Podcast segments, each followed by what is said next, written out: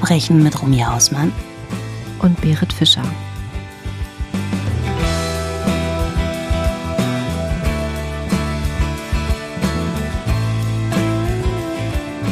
Herzlich willkommen bei unserem kleinen Behind the Scenes R&B a True Crime Talk mit Romy Hausmann und Berit Fischer. Wir haben uns überlegt, wir sollten euch vielleicht ein bisschen was zu uns erzählen und was wir hier eigentlich tun. Mein Name ist Rumi Hausmann, ich bin Fuller-Autorin und deswegen habe ich ein natürliches Interesse an True Crime, würde ich mal sagen. Und das hat sich so ein bisschen verfestigt, nachdem ich letztes Jahr 2022 ein True Crime Projekt gemacht habe. Das bestand aus einem Buch, das heißt auch True Crime, der Abgrund in dir, folgerichtig. Und das war meine Annäherung an dieses ganze Genre. Vorher war ich eigentlich nur Konsumentin und habe mir sehr viele True Crime Podcasts angehört und auch Dokumentationen angesehen. Und das hat auch immer so ein bisschen ja zur Inspiration beigetragen zu meinen Geschichten. Und dann habe ich festgestellt, dass meine liebe Freundin, sogenannt Buddy, äh, Berit, ein ähnlich ausgeartetes Interesse an True Crime hat wie ich. Ja, genau. Das ist eine der vielen Gemeinsamkeiten, die wir haben. Ich glaube, bei mir hat das angefangen in den 90ern. Da gab es diese Serie Autopsie. Ich weiß nicht, wer von euch die noch kennt. Und die gab es immer ganz spät abends, so gegen 22 Uhr. Habe ich super gerne geguckt, fand ich mega spannend. Gab auch noch andere gerichtsmedizinische Sendungen, die ich mir dann angeguckt habe und habe mich dann immer schon selber gefragt, was stimmt eigentlich nicht mit mir, dass ich, dass ich mich dafür so interessiere. Ich muss gerade an den Song von Radiohead Creep denken. Wird ja auch gut passen. Zu uns auf jeden Fall. Nein, was mich an True Crime auch interessiert, ähm, sind halt die Fragen, warum kommt es zu einer Tat? Was ist das für ein Mensch, der die Tat begangen hat? Also diese ganzen psychischen Hintergründe, die interessieren mich total. Ja, wie, wie, wie kann es überhaupt so eskalieren innerhalb einer Situation, dass das überhaupt so weit kommt? Ich meine, wir alle haben ja so eine gewisse Hemmschwelle auch, ne? Also einige anscheinend ja nicht. Sonst würde es sowas ja nicht geben. Und ja, diese, diese ganzen psychischen Hintergründe, wie gesagt, die interessieren mich halt auch total und bewegen mich auch total. Und ich habe halt auch einen extrem hohen Gerechtigkeitssinn. Das kommt noch dazu. Und ich bin halt auch mega empathisch. Bist du ja auch. Ja, das macht es bei mir zumindest so aus, warum ich mich halt für True Crime interessiere. Es ist überhaupt gar nicht so dieser, diese Sensationsgier, sondern halt einfach, ja, ich glaube, überwiegend dieses Psychologische. Zum einen muss ich mal sagen, da mit Autopsie gehe ich total mit. Genauso war es bei mir auch. Da war ich im Studium und das lief quasi auch immer so als Einschlafprogramm. Das war auch die Zeit, als ich mich in Marc Benecke verliebt habe, mhm. der ja ganz oft bei Autopsie auch zu Gast war und äh, O-Töne gegeben hat. Ja. Und mir geht's genau wie dir. Also die Frage nach dem Verständnis, nach dem Begreifen, die brennt total in mir. Ich weiß auch nicht, woher das kommt. Ich glaube, es ist so ein allgemeines menschliches Bedürfnis, Dinge verstehen zu wollen. Und man geht ja erstmal davon aus, wir sind alle gleich. Wir, wir haben alle Blut in unseren Adern. Wir sind alle Menschen. Und ich will auch immer nicht glauben, dass Menschen böse geboren werden. Wir haben alle irgendwo, wir sind alle am Leben. Wir haben so viele Gemeinsamkeiten. Und trotzdem gerät der ein oder andere, die ein oder andere aus dem Tritt und verliert einfach diese Balance zwischen Gut und Böse. Dinge mhm. eskalieren, manchmal auch im heimischen Umfeld. Es sind ja nicht immer nur diese ausgearteten Serienkiller, die uns irgendwie ähm, ja verfolgen oder die, die wir in den Schlagzeilen finden. Wir finden ganz oft eben auch Verbrechen, die im engsten Kreis stattfinden. Und ich glaube, das ist einfach so ein Ding, man möchte verstehen und man möchte dem auf den Grund gehen. Und je tiefer man da irgendwie gräbt, das ist wie so ein Kaninchenloch, aus dem kommst du einfach nicht mehr raus. Ja, absolut. Und bei mir war das auch so, immer wenn ich mich da mal drüber unterhalten wollte, wenn ich mich über einen Fall austauschen wollte, was weiß ich, mit Freunden, dann haben die irgendwann abgeschaltet. Also ich bin dann erst richtig warm gelaufen und dann kam schon das Augenrollen und die sind dann aus der Diskussion ausgestiegen. Also es hat sie schon interessiert. Ich konnte mich da ähm, im groben Rahmen mal ein bisschen drüber unterhalten, aber irgendwann waren die dann auch raus. Und da habe ich dann erst richtig losgelegt und es war für mich immer so schlimm, dass ich niemanden hatte, mit dem ich mich darüber mal so richtig unterhalten konnte, äh, bis wir beide festgestellt haben, dass das eine der vielen Gemeinsamkeiten ist, die wir haben. Und ja, dass wir einfach nicht mit Dingen fertig werden, ne? ja, und dann kam das Ganze irgendwie ins Rollen und wir haben uns ja auch immer ganz viele Fälle geschickt, ne, über WhatsApp und haben uns darüber ausgetauscht und es war total cool. Das stimmt. Während andere Freunde oder Freundinnen sich irgendwie schicken, wie geht's dir heute oder was hast du vor, haben wir uns Schlagzeilen geschickt. Das stimmt. Ja. Wollen wir vielleicht mal verraten, wie wir uns überhaupt kennengelernt haben? Ja, auf jeden Fall. Also ich glaube, es war 2011, da hatte ich meinen ersten Roman geschrieben, Banalverkehr hieß der. Der ist furchtbar gefloppt, den haben irgendwie drei Menschen gelesen. Und einer von diesen Menschen warst du. Das ist richtig. Ähm, das war so damals, dass eine damalige Freundin mir das Buch geschenkt hatte. Und mir ging es damals nicht so gut. Da war gerade eine beschissene Zeit für mich und ich habe dann abends mit dem Buch im Bett gesessen, habe das gelesen und ich habe wirklich seit langer Zeit mal wieder Tränen gelacht. Also wirklich Tränen gelacht. Das war genau mein meine Schiene, mein Humor und ich habe dann irgendwann, nachdem ich das Buch durchgelesen hatte, hatte ich echt das Bedürfnis, mich bei dir zu bedanken. Und damals war ich noch bei Facebook und habe dann gedacht, ach guck mal, ob ähm, die Mia, so war ja dein Name damals, das stand ja auf dem Buch, ob die bei Facebook ist. Und ich wollte dir unbedingt schreiben. Und dann habe ich geguckt und du warst tatsächlich da. Und dann habe ich erst hin und her, weil ich dachte, ach, machst das jetzt oder nicht? Und ich habe es aber gemacht und habe dir eine Nachricht geschrieben. Die würde ich ganz gerne mal vorlesen jetzt. Du hast die noch. Ich habe die noch, na klar. Okay, ich bin gespannt. Das war am 2. Oktober 2011, 8.59 Uhr morgens. Hallo Mia. Dank eines Tipps einer Freundin lese ich gerade Banalverkehr, wenn ich denn mal was sehen kann vor lauter Lachtränen. Danke für dieses Buch. Großartig. Liebe Grüße aus Hannover. Und du hast mir dann einen Tag später, auch morgens gleich um 9.14 Uhr, hast du mir geantwortet, danke liebe Berit, das freut mich sehr.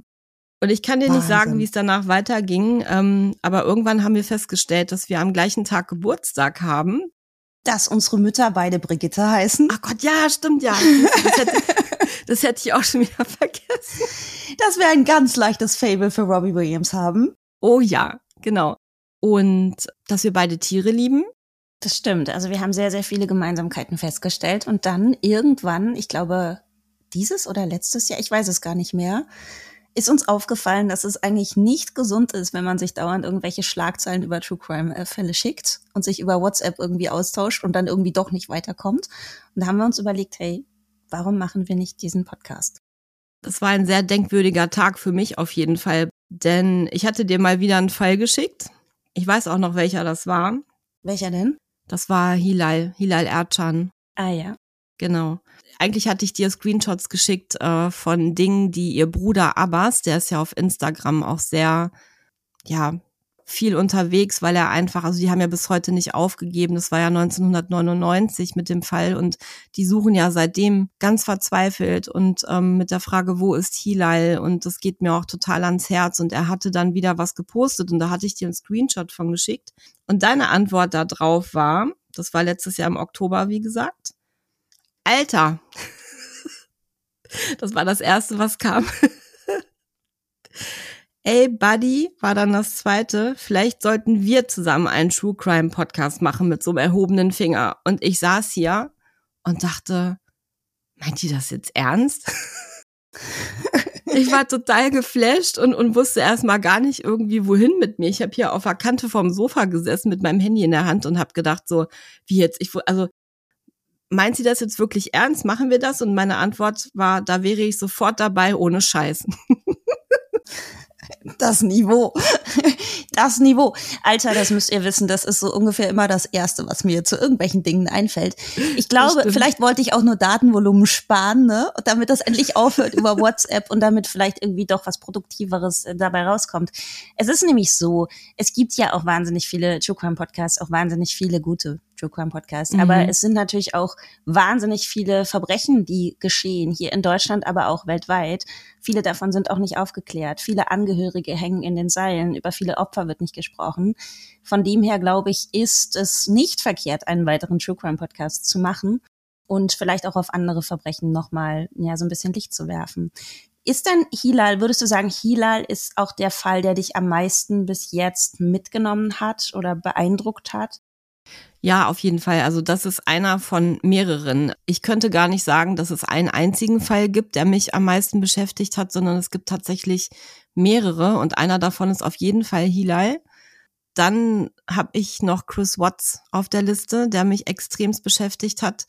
Der ist zwar aufgeklärt, aber ganz ehrlich, allein schon die Heftigkeit, was da passiert ist und dann eben auch, es gibt ja unheimlich viel Original-Videomaterial und diese Doku auf Netflix, die habe ich mir natürlich auch angeguckt. Und ich finde diesen Fall einfach so unfassbar. Also der hat mich auch lange, lange beschäftigt und der tut's auch noch.